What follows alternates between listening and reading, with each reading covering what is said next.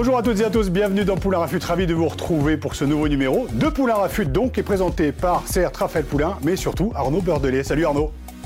Salut Raph, merci encore de, m'accueillir euh, dans ce magnifique podcast Poulain Rafut. Vous savez, c'est le podcast qui rafute le rugby en long, en large et en travers, celui que vous pouvez écouter un petit peu partout dans votre salle de bain, sur votre vélo, dans votre voiture, dans le métro, bref, partout où vous avez envie d'écouter du bon rugby.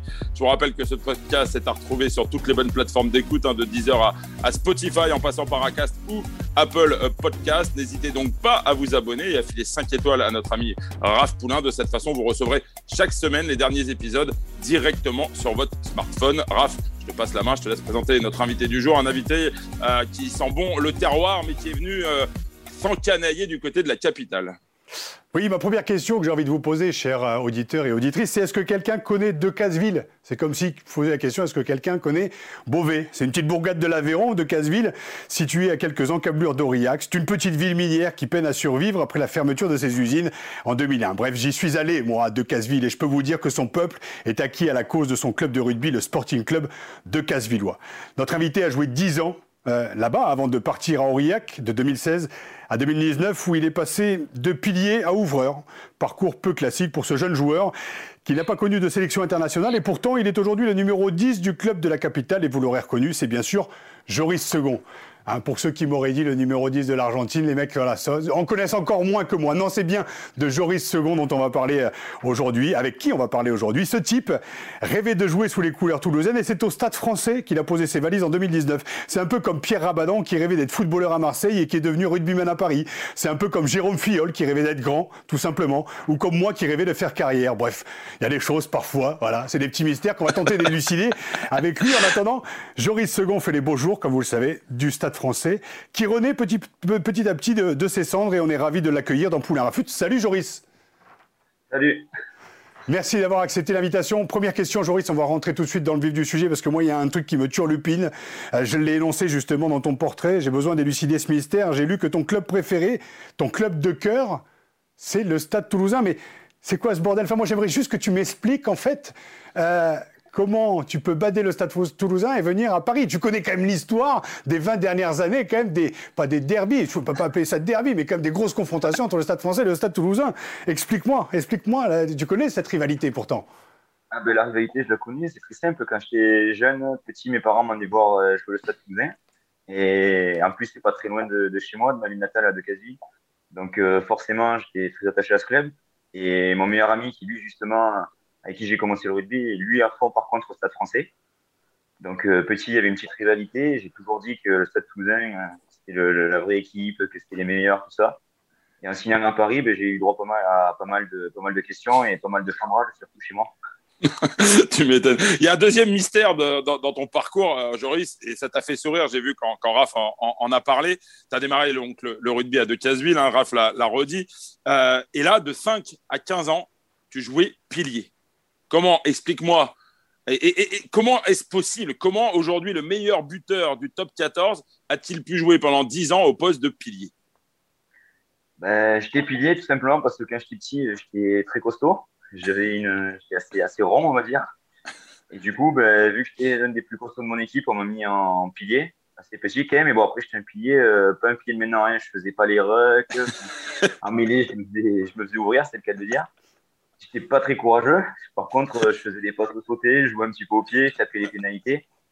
Et c'est un jour, il y a mon entraîneur, il m'a dit, euh, enfin, il manquait un 10, il était pas là, il m'a dit, bon, ben, aujourd'hui, on va jouer 10, moi, je suis le plus heureux.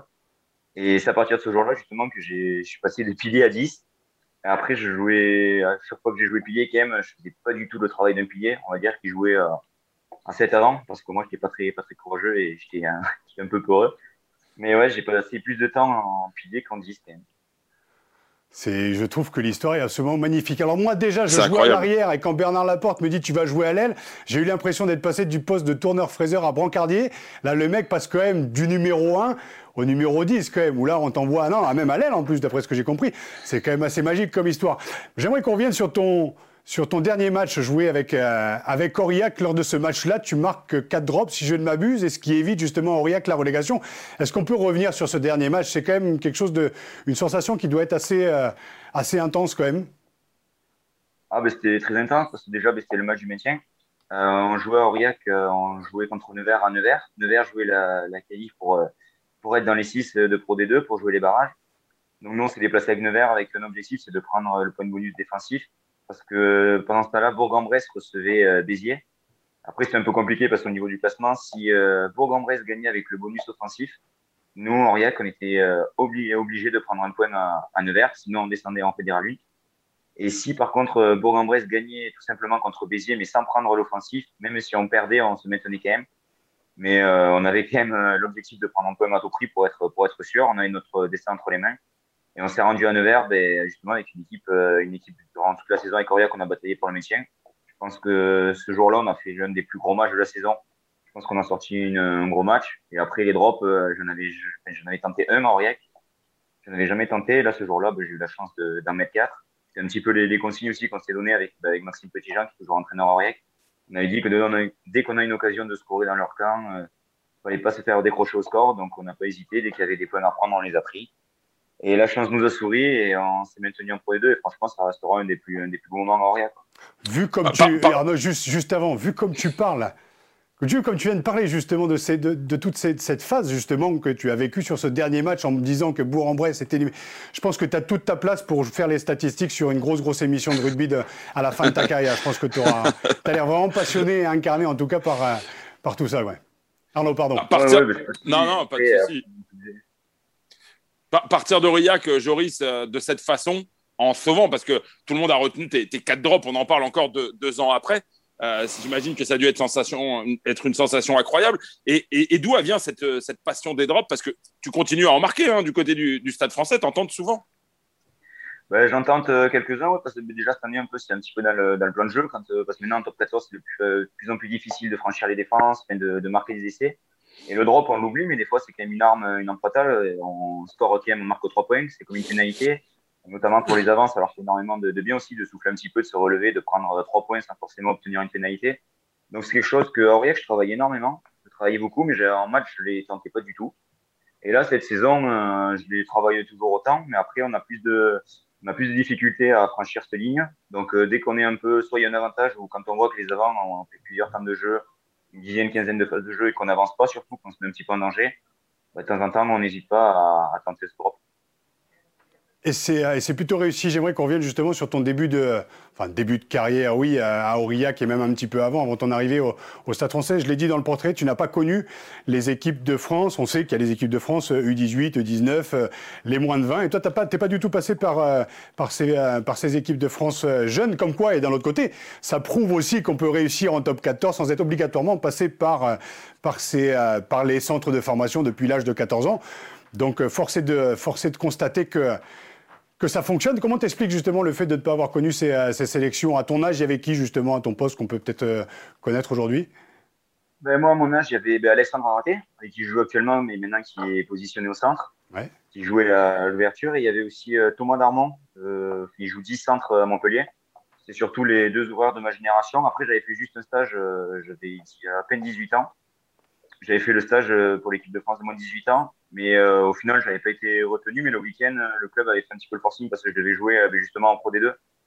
Et moi, je, franchement, je l'ai toujours dit et je le répète, certes, les sélections, c'est quand même une fierté de, de jouer en sélection. Mais euh, quand j'avais 17 ans, je préférais quand même jouer avec l'équipe première d'Aurillac que de faire une sélection avec les jeunes en équipe de France. Et à l'heure qu'il est, je regrette absolument pas ce choix-là. Alors, puisqu'on parle de. Je voulais juste faire une ça me faisait penser en fait à ma, à ma première sélection en moins de 18 ans. Je débarquais de Beauvais, donc pas du tout du Sérail Rugby, aucune sélection. T'es pas rattaché à la Flandre, t'es pas rattaché à l'île de France. Et je me pointe, t'avais une équipe de malades, t'avais Rabadan, t'avais euh, Titi du Sautoir, t'avais tous ces mecs-là. Et je me souviens que j'ai fait ma première sélection, c'était euh, au Pays de Galles. Et en fait, je tente de dégager mon camp, mais je savais pas taper dans le ballon à l'époque. La balle par derrière, entre les poteaux, le mec réceptionne de Galles, marqué C, on perd le match. Et après, j'ai plus été sélectionné. Donc j'ai eu la chance d'en connaître une, mais en fait, j'ai été catastrophique sur le coup. Donc comme quoi, après, on peut faire carrière. Joris en est l'exemple et moi aussi. Voilà, c'est tout. Alors, puisqu'on parle de sélection, messieurs, Joris, euh, un nouveau mystère dans, ta carrière, euh, puisque pour l'instant, on t'a pas encore été appelé par, le sélectionneur de l'équipe de France. Il paraît que l'Espagne te fait les yeux doux. Dis-nous tout. Il paraît que tu aurais des origines espagnoles et que euh, la sélection espagnole serait ravie de t'accueillir dans sa sélection. Non, c'est juste que ma, ma grand-mère, mon arrière-grand-mère est espagnole. Elle est née en Espagne, elle a grandi en Espagne. Et j'ai juste eu une fois un coup de fil de la, de la sélection espagnole, justement, pour, euh, pour savoir si ça serait possible de rejoindre, de rejoindre l'Espagne. Qu'on avait vu avec le Stade français, on a beaucoup, on a beaucoup échangé. On avait aussi tous les matchs pour la sélection espagnole, ainsi que nous, le club, c'est en même temps. Donc le club m'a quand même conseillé de, d'éviter de, de, partir pendant plusieurs, plusieurs semaines. Et après, c'est aussi un choix que j'en ai parlé avec ma famille, tout ça, j'ai le temps, et sans parler de l'équipe de France ou autre. Pour le moment, je suis 100% avec le Stade français, je m'investis à 100%, donc pour le moment, je pense qu'à ça et, pour le reste. C'est beau, même si dans un coin de la tête, on a quand même bien envie de jouer comme tu l'as dit, sous le maillot avec le, avec le coq, ou peut-être le maillot d'Espagne, on le verra bien. En attendant, aujourd'hui, euh, il y a quand même euh, Entanac, euh, Entamac, pardon, Entanac. plus. J'ai envie de me gifler. Ntamak, pardon, Jalibert et Carbonel. Est-ce que tu, tu, te sens loin de ces joueurs-là ou euh, on a envie aussi de faire forcer de constater qu'on fait aussi un petit peu la comparaison Vu ton début de, de saison qui est plutôt bon euh, au Stade français? Et ne, ne, te cache pas derrière les joueurs en disant oui, c'est la dynamique du Stade français qui renaît de ses cendres. Je l'ai dit dans le portrait. Donc voilà, force est de constater qu'aujourd'hui, euh, tu es le numéro 10 en fait du Stade français. Donc on a envie d'y penser à cette équipe de France quand on joue au Stade français et quand on a, voilà, on a envie de rêver peut-être un peu plus grand, non? Bon, après, forcément, on y pense. Je pense que tous les joueurs de rugby français, tout le monde pense. Euh, c'est un petit peu un rêve un jour d'aller en équipe de France. Mais euh, après, franchement, à l'heure qu'il est, j'y pense pas plus que ça parce que franchement, je me consacre 100% avec le club. Et quand je vois des joueurs, ben, même nous du club, genre Jonathan Dancy, tout ça, qui pensaient pas du tout à l'équipe de France qui du jour au lendemain se retrouve appelé. Il a joué contre l'Italie, il a fait des matchs contre l'Angleterre, il a été, il a été très fort et tout. Donc franchement, euh, je pense qu'il faut, faut attendre, faut, faut voir ce que les choses que les choses vont faire dans la vie. Et franchement, je suis pas du tout stressé pour ça. Je, le seul, la seule chose à quoi je me concentre, c'est jouer le, plus possible avec le Stade français, faire les meilleurs matchs possibles. Et après, on verra, on verra ce qui viendra. Est-ce que tu sais, euh, Joris, si euh, le staff suit ta progression, si, euh, si il s'intéresse à ton profil? Je, Non, non, pas plus. Mais moi, je n'ai jamais échangé forcément. On n'a pas trop changé. Donc, non, non, mais après, je, les on dit, c'est facile. Hein. De toute façon, les on dit, on en entend tous les jours. Mais comme je le répète, pour le moment, euh, je suis au courant de rien. Je suis juste 100% euh, avec le club, euh, rien de plus. C'est ta deuxième saison au Stade français, je l'ai dit, tu es arrivé en, en 2019. Tu t'es quand même adapté assez, assez rapidement quand même. As le, on a le sentiment que voilà, dès la première saison, tu as, as beaucoup donné. Et tu t'attendais justement à jouer, à jouer autant? Alors franchement, pas du tout. La, la, saison dernière, en arrivant, quand même, il y avait il y avait Mornestein, mais qui était là juste en prêt euh, de la Coupe du Monde pendant que Nico il était avec euh, les Pumas. Il y avait aussi Jules Pisson. Donc, euh, franchement, en arrivant ben, dans la hiérarchie, j'étais le quatrième. Je venais d'arriver, je venais de Pro D2. Tous, ces mecs-là, ils sont internationaux. Donc, franchement, je m'attendais pas du tout à avoir autant de, autant de temps de jeu.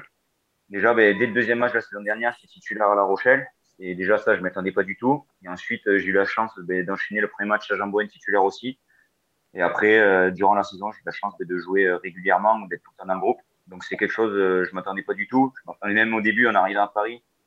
Je me, je me posais un peu des questions, parce que je suis quand même compétiteur. Je me suis dit, si je joue pas, euh, il faudrait se faire prêter. Enfin, je commençais déjà. Après, c'était quand même un rêve aussi de, de venir en top 14, donc je regrette absolument pas.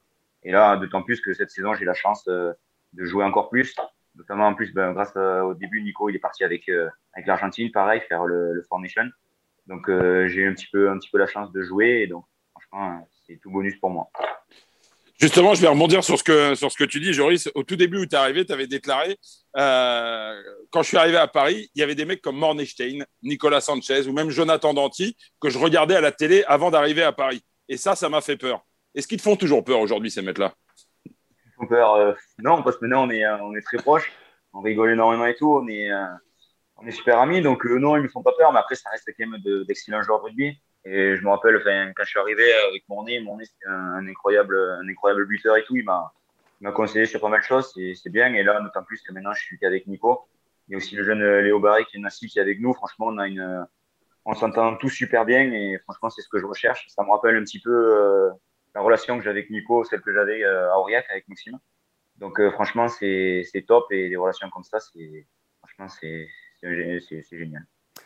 On va parler de, ton présent maintenant et du Stade français des résultats du Stade français. Paris est, huitième aujourd'hui, à six points de retard avec Clermont et ironie de l'histoire. Il s'avère que Voilà, dans peu de temps, il va y avoir le match contre, euh, contre l'ASM, justement, Stade français ASM. Est-ce que euh, est-ce que c'est le match de, la dernière chance? On le sait quand même que ça se joue dans un mouchoir de poche entre, euh, on va dire, la cinquième et la neuvième, dixième place. Euh, forcé de constater aujourd'hui que le Stade français remonte la pente par rapport à ce qui s'est passé aussi. Rappelons que l'année dernière, c'était très compliqué et qu'il y a un gros, gros gâchis, mais on a déjà assez parlé ici. On est là plus parler du présent et du, futur, mais il y a un gros match qui s'annonce la semaine prochaine, l'ASM, qui est juste devant vous. Euh, Est-ce que c'est le match de, la dernière chance? Euh, Oui, on reçoit clairement la semaine prochaine. Après un match de la dernière chance, je ne sais pas. En tout cas, je pense que si on perd, la fin de saison va être très compliquée si on veut atteindre euh, ces barrages. Mais après, même si on gagne, il reste quand même de, de gros, gros matchs à jouer on voit que tous les week-ends en top 14, il y a des surprises. Donc maintenant, on s'attend, euh, franchement, tous les scénarios sont possibles. Mais si on veut se mettre euh, dans une bonne position ou espérer faire une belle fin de saison, c'est sûr que contre Clermont, euh, en plus à la maison, il faut à tout prix gagner. Et je pense qu'il va pas falloir gagner que les matchs à la maison. Je pense qu'il va falloir aller en chercher aussi à l'extérieur si on veut faire, une belle fin de saison. Justement, Joris, tu, soulèves le problème. Euh, deux petites victoires seulement hein, cette saison à l'extérieur pour, pour Paris, à Castres et, et à Agen pourquoi il y a autant de difficultés à aller chercher des points à l'extérieur? Plusieurs fois, vous n'êtes pas passé loin. Je pense à, des matchs, à, notamment à Montpellier. Enfin, à chaque fois, et, on a l'impression que euh, le manque de, vécu commun, peut-être, d'expérience commune. On sait que Gonzalo est arrivé que, que l'été dernier. Euh, on a le sentiment qu'il voilà, manque toujours un, tout petit truc, un petit grain de sable qui fait que malheureusement, ça ne matche pas à l'extérieur c'est ça, le, c'est, le gros problème. On en parle, on échange euh, toutes les semaines par rapport à ça. À l'extérieur, on passe des fois, on fait des matchs, on passe complètement à travers. Et il y a des matchs euh, où on fait, je pense qu'à La Rochelle, on aurait pu, on aurait pu espérer quand même ramener euh, plus qu'un point.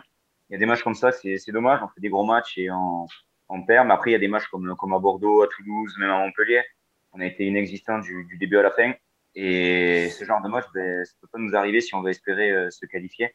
Parce que toutes les équipes qui jouent le top 6, quand même, ils lâchent pas des matchs aussi facilement à l'extérieur.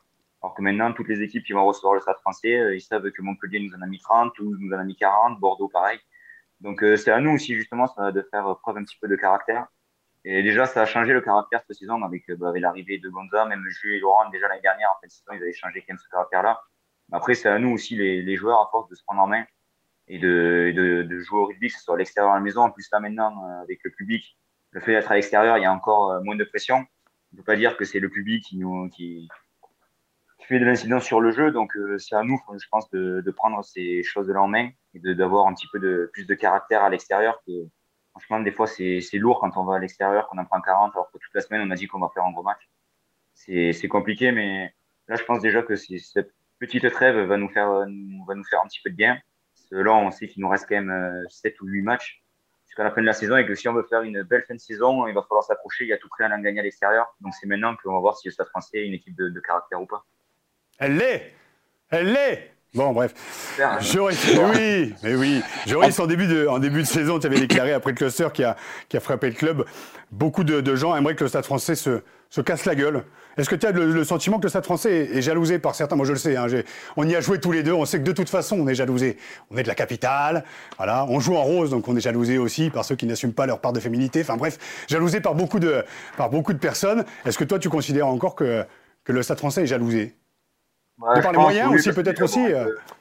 Non, mais je pense aussi déjà bah, à l'extérieur, euh, souvent, notamment la saison dernière, quand on joue à l'extérieur, on est, on est attendu un petit peu partout, on se fait chambrer, notamment avec des couleurs. Soit les gens en tribune ou pas, on en prend quand même, on en prend pas mal. Et d'autant plus qu'on est le club un petit peu de la capitale. Je pense que beaucoup de, de villes euh, comme ben, moi, je viens de, du, terroir, on va dire, elles nous attendent de, de pied ferme justement pour, pour montrer que la capitale, ils n'ont pas, ils ont pas droit à tout et que justement, capitaine n'ira pas gagner dans ces villes-là. Et je trouve, ça, je trouve bien aussi, notamment pour ces clubs-là. Mais nous, ça nous donne une tâche encore plus compliquée. Mais je pense que le, Stade français est un petit peu jalousé dans, la France. Justement, j'aimerais te parler un peu de l'identité euh, du club, Joris. Est-ce que pour un joueur qui vient comme toi de, de, Casseville, euh, l'histoire du Stade français, est-ce que tu la ressens au quotidien? Est-ce que, est que tu sens qu'il y a quelque chose de particulier dans ce club-là? Bah oui, c'est un club particulier. franchement, je l'ai dit euh, déjà plein de fois, même euh, de revoir euh, beaucoup d'anciens joueurs qui viennent au stade et tout, je trouve ça, je trouve ça bien. Et c'est sûr que le Stade français, c'est un club à part. Il y a, il y a une histoire, on nous la rabâche sans arrêt, sans arrêt. On le sait. Et puis même les joueurs qui sont vraiment, qui sont, qui sont du club, qui n'ont jamais quitté ce club-là, on le voit, ils ont un attachement très particulier à ce club. Et c'est pas comme dans les autres clubs. À Aurillac, j'ai aussi connu des joueurs qui sont des purs Aurillacois, qui n'ont jamais changé de club c'est pas le même attachement, c'est pas la même histoire qu'il y a derrière. C'est, quand même, c'est différent, c'est très différent. Quand on débarque de Decazeville à Aurillac, on a l'impression de, voilà, de partir d'un petit village pour arriver dans un bourg. Mais quand on se déplace d'Aurillac pour arriver à Paris, je l'ai raconté la semaine dernière, justement, c'est quand même un sacré choc psychologique. Moi, je partais de Noyer-Saint-Martin, 700 habitants, je à Beauvais, 20 000 habitants, pour arriver à la capitale avec euh, allez, comme disait, comme dit Arnaud, voilà, les Parisiens, tête de chien, tout le cliché en fait du parisianisme. Mais tu débarques d'un petit, voilà, tu débarques d'un petit village et tu arrives et tu, putain, la Tour Eiffel, tu l'avais vu qu'en photo. Euh, voilà, Paris, c'est la capitale de la mode, enfin tout le bordel derrière. Et puis le Paris aussi que tu as connu étant jeune aussi, que tu ne pouvais justement pas blairer parce que pro Stade Toulousain. Mais tu arrives à Paris débarquant de, débarquant de, de d'Aurillac. Comment comment s'est passée cette petite euh, voilà cette arrivée? Alors en plus, alors sur la deuxième la partie de question, c'est comment on arrive aussi dans un club qui se dit qu'ils vont être les meilleurs du monde, le Real Madrid, et qui se retrouve aux portes de la Pro D2 aussi. Ça, ce sera sur la deuxième partie. La première. Non, mais déjà, ben, en partant d'Aurillac euh, pour venir à Paris, certes, ça, ça, a fait un énorme changement. Habitué à mon, petit confort un petit peu, parce qu'Aurillac, c'était quand même à une heure de chez moi. Je rentrais tous les week-ends. J'avais ma copine qui était sur, sur donc ça allait. Là, pour, euh, partir à Paris, c'était quand même ça un changement parce que déjà, je ne savais pas du tout euh, ben, ce qui allait se passer, à quoi m'attendre, que ce soit au rugby ou même euh, la ville, je ne connaissais pas du tout. Mais après, le club, ils m'ont mis franchement dans les meilleures circonstances. Ils nous ont trouvé un appartement. On est, on est très bien logé. On est à deux minutes du stade. Je suis, très bien. Mais c'est vrai qu'en arrivant ici, euh, j'étais un peu angoissé quand même. Je savais pas. J'ai l'impression, je te coupe deux secondes, j'ai l'impression d'entendre Fiol qui débarque à Paris à 20 ans, quoi. Là, pareil, il est arrivé, il dit putain, avec ses, avec ses liquettes en peau de taureau, il est arrivé, il s'est dit putain, mais qu'est-ce que je fous là? Je tourne à gauche, à droite. Excuse-moi, je t'ai coupé. Non, non, franchement, ouais, ça m'a fait bizarre, mais après, je me suis vraiment bien adapté. Et le rugby, surtout, ils ont tout fait, euh, tout fait pour que les joueurs en soient, en soient très bien. Donc, euh, franchement, je suis bien intégré, que ce soit dans le club, même dans la ville, franchement, je me, je me plais, donc il n'y a pas de, y a pas de souci pour ça. Aucune mésaventure dans la vie parisienne. Tu t'es fait rapidement à la circulation, au bouchon, aux, deux heures à tourner pour trouver une place pour te garer. Il n'y a pas eu de souci. Ben, franchement, tout le monde en parle, mais euh, les bouchons, pour le moment, je n'ai pas trop trop pris parce qu'on a quand même des horaires un petit peu différents euh, aux autres personnes. Donc franchement, ça va. Et pour me garer et tout, j'ai ma petite place de parking, je me gare au stade, donc franchement, ça va. Mais quand j'ai dans Paris, franchement, je me débrouille, je, je touche du bois. Mais pour le moment, ouais, j'ai pas trop été embêté par les bouchons. Euh, ça va. Pour le moment, ça va. Tu savais, euh, tu savais où se trouvait la, rue de la Soif. Ça, à mon avis, tu as dû être orienté par euh, hein, légendaire rue de la Soif. Que tu as eu la chance de connaître via le, le, pouce au crime. Tu es déjà allé quand même. parce qu'on dit que les joueurs sortent moins, mais tu as quand même connu justement, maintenant qu'il est aujourd'hui fermé, mais tu as quand même connu la rue de la Soif avant que ça ferme. C'est ça, un petit peu. Tu me rassures, la génération actuelle. Pour, pour, revenir aux sportifs, euh, Joris, une question très sérieuse. Euh, rater la qualification cette saison, est-ce que ça aurait des conséquences sur euh, justement la, la, la, renaissance un peu du club? Est-ce que ça aurait des conséquences négatives, à ton avis, de rater euh, cette marche d'aller enfin goûter aux phases finales qu'on n'a pas goûté de, que le Stade français n'a pas goûté depuis longtemps? Ouais, ça fait longtemps que ben, le club n'a pas goûté aux phases finales. Mais après, ça serait un gâchis, tout le monde serait négatif, je ne sais pas déjà, je pense que ce qu'on a fait cette saison, euh, c'est quand même du renouveau parce que l'année dernière, quand même, c'était compliqué. On était dernier, puis même en début de saison, ça se passait un petit peu, un petit peu mal. Enfin, il y a eu, euh, ça c'est dans le club surtout, ça se passait pas très bien. Après, je pense quand même que cette année, le Stade français a montré quand même un autre visage. Je pense que même quand on joue, je vois que les joueurs quand même sont épanouis, tout le monde a quand même dit qu'il y a un petit peu de jeu. Mais après, si on se qualifie pas, je pense qu'il y aura beaucoup de regrets parce que quand même on a fait euh, on était quand même le premier club à avoir pas loin de, 40 joueurs où on était tous testés positifs pendant ce stage. On a tous fait une préparation physique, je pense, plus longue que beaucoup d'autres clubs. On s'est fixé des objectifs, euh, de gros objectifs. On s'est dit entre nous en début de saison, personne n'y croyait. Donc, euh, certes, on serait, on serait déçu de ne pas se qualifier, mais après, je pense quand même qu'il faut aussi faut se dire quand même qu'on est une équipe jeune. Je pense qu'on est en pleine construction. Et cette saison, bien sûr, ça nous, ça ferait, chier de pas se qualifier, mais après, il faut voir aussi sur les années futures. Ça serait bien de, continuer à progresser et pas de rester au même niveau. Donc, euh, j'espère que si cette année on se qualifie, ce que j'espère de, tout cœur, j'espère que l'année prochaine on sera, directement qualifié pour les demi et ainsi de suite. Ça serait, beau. Mais après, on, ne peut pas savoir franchement de, quoi l'avenir est fait. On sait qu'il nous reste, comme je le répète depuis tout à l'heure, c'est tous les matchs. On sait qu'il va falloir euh, prendre le maximum de points. Et si on se qualifie, c'est sûr qu'on pourra, on pourra être fier de nous parce que personne n'y croit. Et surtout, euh, si on le fait, c'est vraiment qu'on sera allé se chercher depuis, euh, début mai où on, fait des, prépas physiques de, de on va dire. On a deux, deux prépas physiques. Donc, franchement, on pourra, se, on, pourra se, on pourrait être fier de nous et on, se, on se pourra se le chercher pardon, tout seul.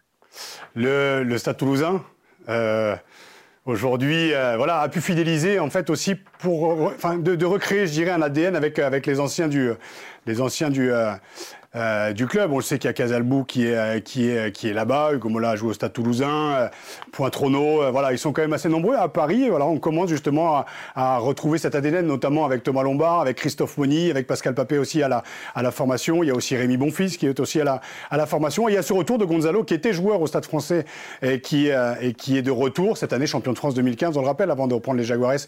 Son retour, comment il, comment il a été perçu? Peut-être aussi un soulagement. Après, c'est quand même deux, trois années. Alors toi, tu as vécu juste la transition, on va dire. Mais ça a quand même été un soulagement de retrouver quelqu'un qui est sur l'humain, qui n'est pas que, que sur le résultat et qui a besoin aussi de... Il connaît l'humain, justement, à la différence de l'autre qui était passé avant, qui m'avait viré tous les leaders possibles et inimaginables qui avaient craché sur l'équipe et euh, notamment sur l'histoire du club. L'histoire est en train de se recréer, comme tu l'as dit, ça prend du temps, mais avec Gonzalo, ça peut être un petit peu plus rapide que. Peut-être pas cette année, comme tu l'as dit, ça risque d'être compliqué, on vous le souhaite.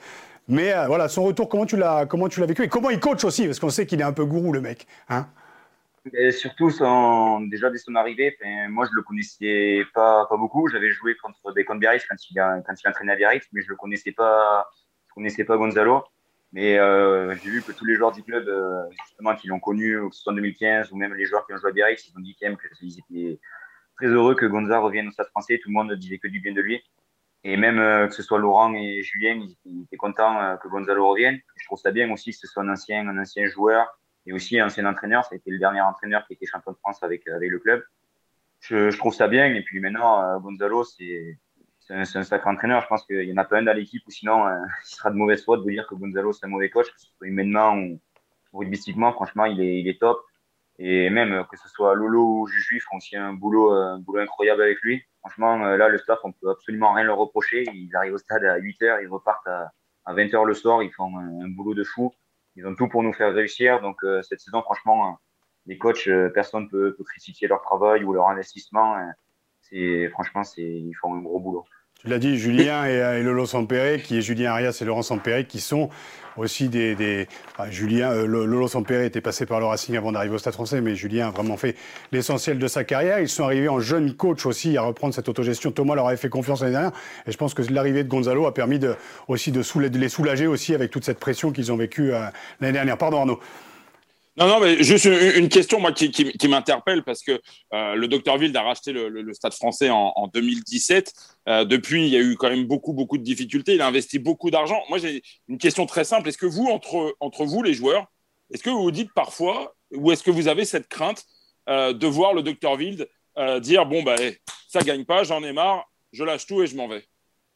Bah, L'année dernière, en fin de saison, on en a un petit peu entendu parler quand même.